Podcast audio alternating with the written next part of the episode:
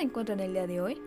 Mi nombre es María Cristina y para esta ocasión les voy a narrar un resumen de la novela gótica de Carlos Fuentes.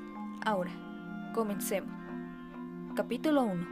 Un joven historiador de 27 años llamado Felipe Montero estaba leyendo el periódico hasta que encontró un anuncio que llamó su atención. Él tenía todos los requisitos del trabajo y el sueldo era mucho mejor de lo que él recibía en su trabajo. Felipe se dirige a la dirección señalada, Donceles 815. Toca la puerta, pero nadie abre, así que pasa y una voz de mujer le indica que camine contando pasos. Felipe entra a una habitación iluminada por velas, donde se encontraba una anciana recostada sobre su cama. La anciana se llamaba Consuelo le explica que el trabajo trata de recopilar las memorias de su difunto marido, el general Llorente. Para eso debe quedarse en la casa. Felipe acepta el trabajo y en ese momento entra Aura, la sobrina de la anciana. Felipe se queda encantado con Aura, con su belleza y de sus ojos verdes. Capítulo 2. Aura deja a Felipe en su recámara y en la hora de la cena solo Aura se encuentra y dice que Consuelo se encuentra indispuesta y lo espera en su recámara después de la cena. Después de cenar, Felipe va a la recámara de la anciana y la descubre rezando de rodillas.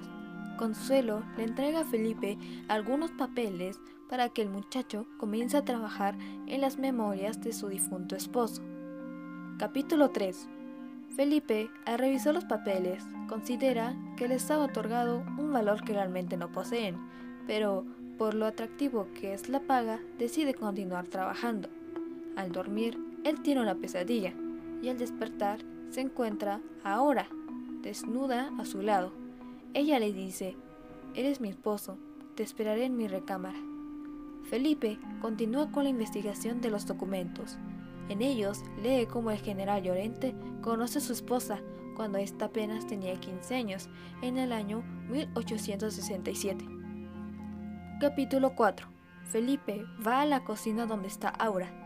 Ella está degollando a un macho cabrio. Por el olor asqueroso, el joven va hacia la habitación de Consuelo y la encuentra haciendo los mismos movimientos que Aura, pero en el aire.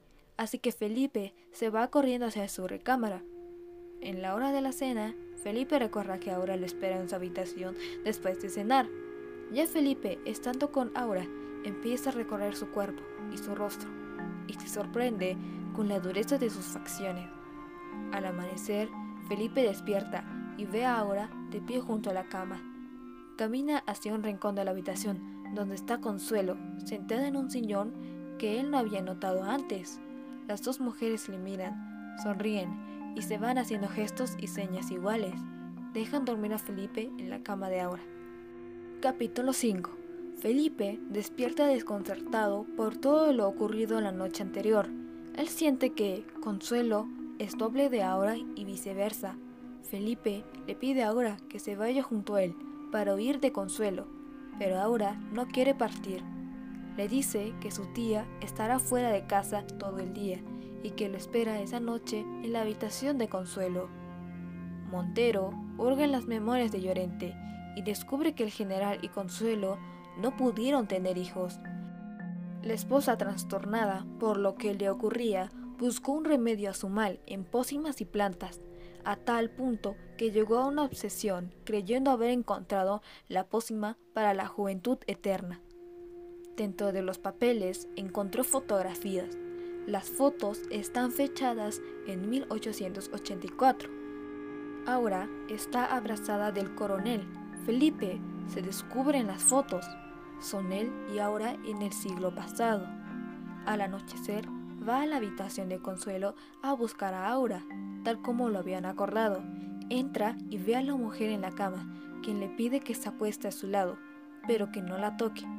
Comienza a besar y abrazar a Aura, pero se da cuenta que es a Consuelo quien tiene en sus brazos. Al preguntar por Aura, Consuelo le responde con una frase incoherente. Volverá, Felipe. La traeremos juntos.